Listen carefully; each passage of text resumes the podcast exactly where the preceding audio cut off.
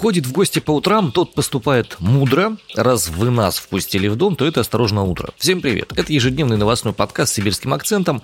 По-прежнему меня зовут Иван Притуляк, я родом из Омска. Меня зовут Арина Тарасова, я из Красноярска. Ваня, у тебя какая-то отчаянная утренняя рифма. Да, я абсолютно прям решил прям пойти в разнос, потому что пятница, потому что время для отдыха.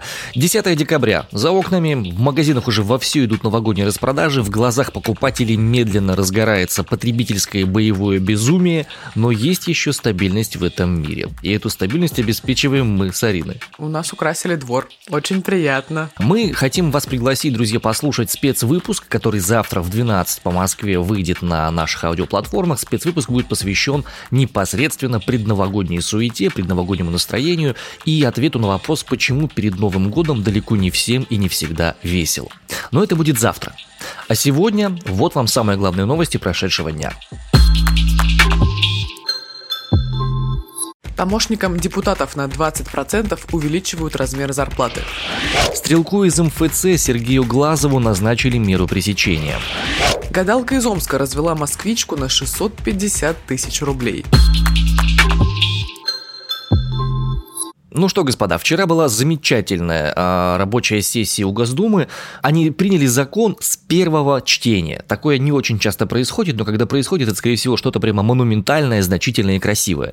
Так вот, депутаты Госдумы одобрили законопроект об увеличении зарплатного фонда своих помощников на целых 20%. Ну а что, важно? Важно. Важно, конечно. Но что они думаете, одни такие сидят в Госдуме, 450 человек, и принимают законы? Нет. А, с 322 тысяч фонд увеличивается до 387 тысяч рублей. Законопроект приняли в первом чтении, второго и третьего не будет, он прям на шару пролетел. И, собственно, единственный депутат, который прокомментировал этот закон, это был Олег Нилов. Справедливая Россия за правду. Депутат был возмущен не законом, не его положениями, а тем, как об этом законе писали журналисты. Он обвинил СМИшников в том, что те якобы не указывают, что увеличенный зарплатный фонд будет распределяться между несколькими помощниками депутатов, а не за счет вообще одного единственного помощника. А, в записке сопроводительной было сказано, что увеличение ЗП фонда требуется, потому что по Конституции нагрузка стала больше, работы стало больше, следовательно, необходимо и платить помощникам больше. Как ты думаешь, Арин, сколько может быть помощников у депутата? Подожди, у одного депутата несколько помощников? Конечно. О, ну слушай. До 7 может быть у него по контракту служебному и до 40 в общем и целом. Остальные будут э, волонтерами.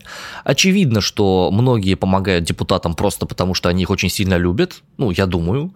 А, ну, вообще, остальных помощников обычно бывает двое, максимум трое. И зарплатный фонд между ними нормально можно так вот разбросать, мне кажется. Да, вот мы обсуждаем именно зарплатный фонд, а не зарплату. И вот фонд увеличился с 322 до почти 400 тысяч, до 387. Так вот, между сколькими людьми он будет делиться? Между помощниками одного депутата или между всеми помощниками депутатов? Вот смотри, в Государственной Думе по закону соответствующему может быть не более двух помощников, которые работают непосредственно в Думе. Ну, то есть у депутата Госдумы есть два фронта работы. Он работает на местах, где его избрали, и непосредственно в Госдуме, где он законовытворяет, законотворчествует. Ну, короче, что-то вот из этого разряда делает. Так вот, в Госдуме двое, на местах около семи, а в принципе вообще максимальное число это 40. Ну вот, 400 тысяч делим на 40. Ну нет, они не получают, нет, 40 не получают. Делить нужно максимум реально вот на 7 на 7, ну, мак, вот да, вот на них. Ну, приятненько в целом получается. Да, знаешь. я тоже думаю, что неплохо. Я как-то была у меня возможность побыть помощником депутата, я посмотрел и понял, что нет. Ваня, зачем тебе это? Да я тоже думаю, что не зачем. Психотерапия всякое интереснее. В тему, кстати, того, что мы сейчас с тобой обсуждали, зарплату мэра Красноярска Сергея Еремина подняли до 300 тысяч рублей. Вот. Депутаты решили, что 250 тысяч – это смешная цифра для мэра, и нужно ее индексировать, увеличили на 20% сразу же. Угу. Вот. Ну, разумеется, местные СМИ все это подхватили. Не только местные, федеральный, на федеральный уровень тоже это вышло. Обсуждается это все, муссируется очень активно. Сергей Еремин возглавляет Красноярск с 2017 года. Он действительно, при нем Красноярск преобразился так же, как Москва при Собянине, конечно. Похорошел. Похорошел, правда, похорошел. Но, не знаю, неужели 250 действительно мало? и 50 сыграют большую роль. Слушай, ну полтос, полтос это полтос. Ну что в Москве полтос сходить один раз в клуб, что в Красноярске полтос. Слушай, ну на полтос можно месяц жить. В одного. А, ну да, я снова, снова на себя примеряю. А, как бы то ни было, мы рады, что люди заботятся о себе. Если они заботятся о себе, то есть шанс, что их потребности будут напитаны, и они будут меньше смотреть по сторонам в попытке что-нибудь свистнуть, подрезать или распилить.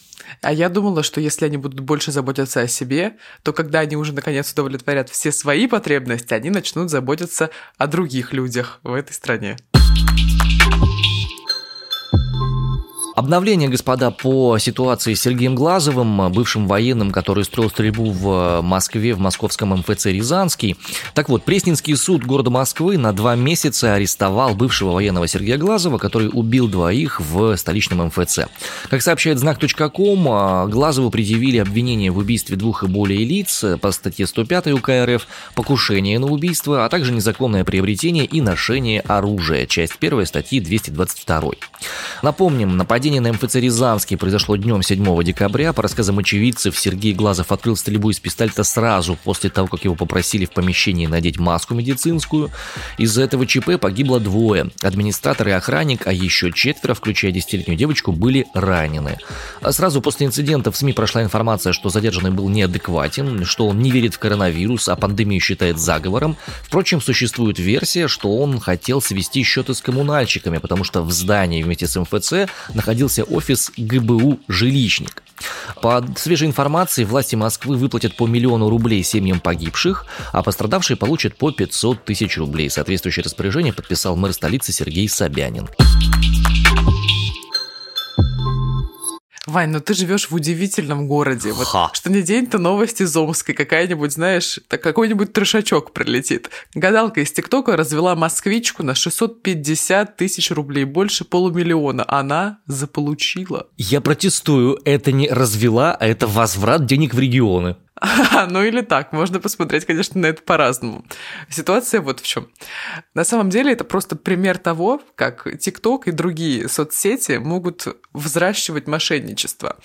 Жертвой стала 38-летняя, ну молодая достаточно, сотрудница соцзащиты из Москвы Ольга Колотилина. Ей в личные сообщения написала ясновидящая Светлана – она в тот момент вела прямой эфир в ТикТоке и, значит, предложила сделать Ольге диагностику за 6 тысяч рублей и перенесла их общение в WhatsApp. Во время видеозвонка Светлана, которая представилась Валентиной... Подожди, я уже запуталась в именах. Получается, ясновидящая Светлана это гадалка. Церковное имя Валентина, да. а тайное семейное имя Константин. Да, жертва у нас Ольга. Так вот, та, что представилась Валентиной, заявила, что на Оле страшный сглаз. И показал его размеры руками. Вот такой. И ей нужно срочно от него, конечно же, избавляться. И Валентина-Светлана в девичестве какая-нибудь другая женщина может ей в этом помочь. Она, значит, начала тянуть из девушки валюту, принимала переводы, уговорила прислать деньги в посылки для снятия порчи, а еще интересовалась ее подругами, которых также убедила отправить средства. Кто-то потерял 50 тысяч, кто-то 100. И Ольга говорит, что гадалка заставляла смотреть жертв в глаза и могла влиять на их волю. Слушай, может быть, это были какие-то техники гипноза, если это был... Ну, по видеозвонку разве это работает? Нет. Нет. Вот и я думаю, что не работает. Короче, в итоге Ольга потеряла 650 тысяч и, наконец, поняла, что это обман и пошла в полицию. Но в полиции выяснили, что номера зарегистрированы в Омске, и теперь, значит, гадалку ищут. А вот что она сама по этому поводу говорит. Что меня сфотографировали, я не боюсь. А за что вообще ты полицию пошла? Что за причина у тебя, Оль? Я к ней не обращалась, она меня нашла в ТикТоке, она увидела там мое фото. Она мне позвонила, о, боже, да у вас смерти. Оля, у вас смерти идут, ты что не понимаешь, ты что себя вот не чувствую, что у вас смерти идут. Очень забавная ситуация. Не буду говорить, что гадалка забавная, а то мало ли. Не-не-не, вдруг тоже с глаз появится. Вот Маня, такой. не шути так. Не шути так. А ты веришь, кстати, вот в это все? Слушай, ну это лютая чушь и самогипноз, ну абсолютно точно. Я знаю, что человек может поверить во что угодно и соматизировать сам себя, вплоть до вызова у себя конкретных симптомов, там, кожных, телесных, пищевых, еще каких-то. А вот это вот все остальное, это такая дичь. Да, есть, конечно, люди, которые обладают определенным воздействием и влиянием, но если у самого человека изначально не было внутренней убежденности в том, что это возможно, эта штука, ну, срабатывать не будет. Короче, рассказываю стыдную историю, которую я никогда не хотела рассказывать в этой жизни кому-то, кроме своих друзей. Когда я устраивалась в продакшн и поздавала, ну, как бы заявку, делала тестовое задание и так далее, а, мне так хотелось получить эту работу, что мы с подружками гадали на картах Таро, получу я ее или нет. Ну и что выпало? Карты Таро сказали, что получу. Mm. Очень меня в этом убеждали. И, собственно, видишь, как все получилось. Какая хорошая подружка у тебя, да. Все сработало. Арина, главное, чтобы тебе было хорошо. К токсичным новостям от нашего спонсора Сорбента Полисор. Слушай, мне кажется, в Саудовской Аравии буквально дискредитируют верблюдов. Там их выгнали с конкурса красоты из-за ботокса. Я прочитала эту новость и подумала, какая чушь. Какая чушь. Организаторы конкурса красоты дисквалифицировали 40 верблюдов из-за ботокса. Власти Саудовской Аравии применили беспрецедентно суровые меры к участникам из-за того, что им вкололи ботокс для большей привлекательности. Об этом сообщает Аль-Джазира. Сейчас, секундочку. То есть конкурс красоты для верблюдов? Да. Кайф. В рамках популярного в Саудовской Аравии фестиваля верблюдов короля Абдулазиза, который проходит в декабре, в числе прочих мероприятий, проходит конкурс красоты среди верблюдов и размер приза составляет 66 миллионов долларов. Это почти 5 миллиардов рублей. Инъекции ботокса, подтяжки морды и другие косметические процедуры с целью сделать верблюдов красивее категорически запрещены. Ну слушай, это токсичное влияние на животное буквально. Организаторы определяют победителя, основываясь на форме головы, шеи, горбов и осанки верблюдов. Я считаю, что те, кто вкололи верблюдам этот токсичный ботокс, они были очень неправы. Потому что, ну, это же портит животных буквально, это же вредно для здоровья, не то что для животных, для человека в том числе. Так вот, кстати, от токсичных новостей отлично поможет полисорб, главный помощник от несварений. Мне нейтрализует ботокс, но помогает легче переносить отравление. За здоровье конкурсантов, ментальное, физическое, и за отмену ботокса на конкурсах красоты верблюдов чокнемся полисорбом. Ура! Сегодня 10 декабря. В мире отмечается День прав человека. В нашей стране Федор Тютчев написал свое знаменитое стихотворение «Умом Россию не понять» и состоялась первая церемония вручения Нобелевских премий. 10 декабря, то есть сегодня, состоится церемония вручения Нобелевской премии мира 2021 года. В этом году лауреаты именно этой премии могут встретиться в ратуше Осло и забрать свою награду в 16.15 местного времени. Все остальные получили дипломы и медали Нобелевской премии в своих личных странах. Правильно я понимаю, что не обязательно ехать в Осло за своим выигрышем, его можно получить и не находясь там? Вообще да, но журналист из Филиппин Мария Ресса и главред «Новой газеты» Дмитрий Муратов, они уже в Осло находятся для получения этой самой премии и уже успели каждый поучаствовать даже не в одной, а в двух пресс-конференциях. Отмечу, что Дмитрий Муратов и Мария Ресса получают престижную награду мира за их усилия по защите свободы слова. Ранее подобную премию вручали экс-президенту СССР Михаилу Горбачеву в 90-м году и Андрею Сахарову, физику-теоретику и академику Академии наук СССР в 1975 году. Во вчерашней пресс-конференции Дмитрий Муратов описал ситуацию со свободой слова в России вот таким образом. Но я хочу сказать, что обычно журналистика помогает обществу и людям. Настало время, когда общество и люди должны помочь, должны помочь журналистике. Смотрите, сейчас в пропаганду то есть в ложь, чаще всего правительственную ложь, вкладываются огромные инвестиции.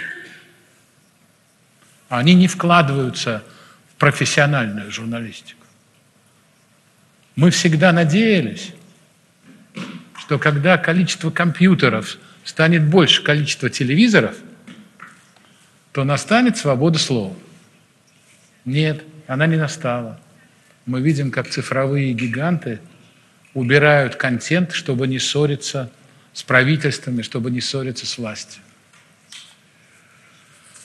А, вот эти тяжелые времена я предлагаю нам, нам пережить вместе, поддерживая друг друга. И огромное спасибо Нобелевскому комитету, который поддержал э, Марию, которую я заочно знал много лет, который помог поддержать российских журналистов. Я сейчас был в кабинете, где проходит заседание Нобелевского комитета, и узнал все тайны. А, там на стене есть места еще приблизительно для 40 портретов.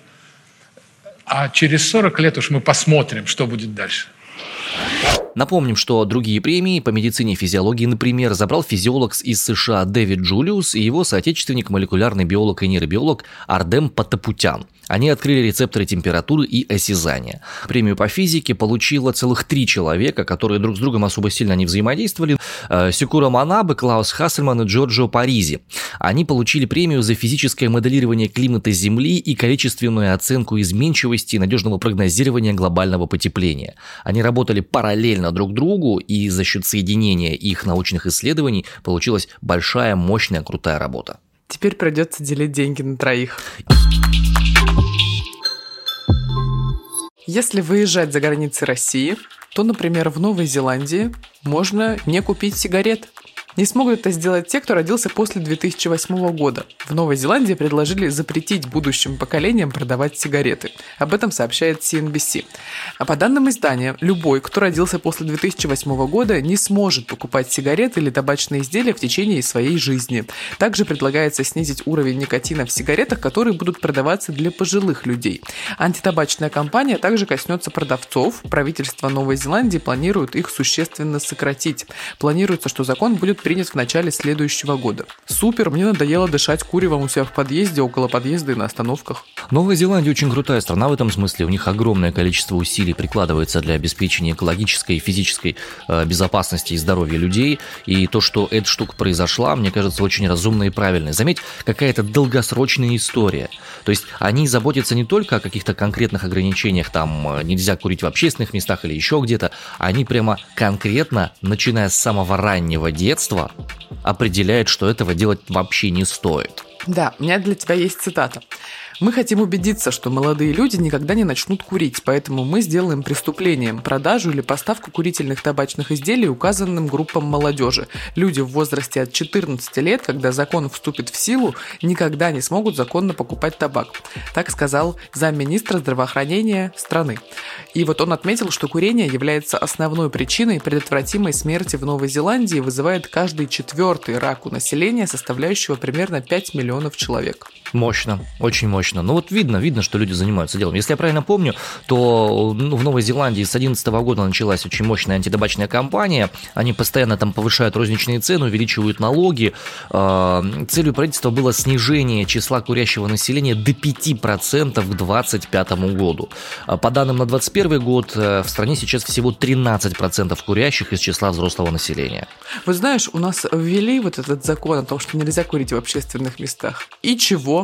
Сами полицейские стоят и курят. Потому что в Сибири закон тайга, а прокурор медведь. Да мне кажется, не только в Сибири. Короче, меня это все ужасно злит. У меня тут продолжают ремонтировать лифт и подъезд. Спасибо.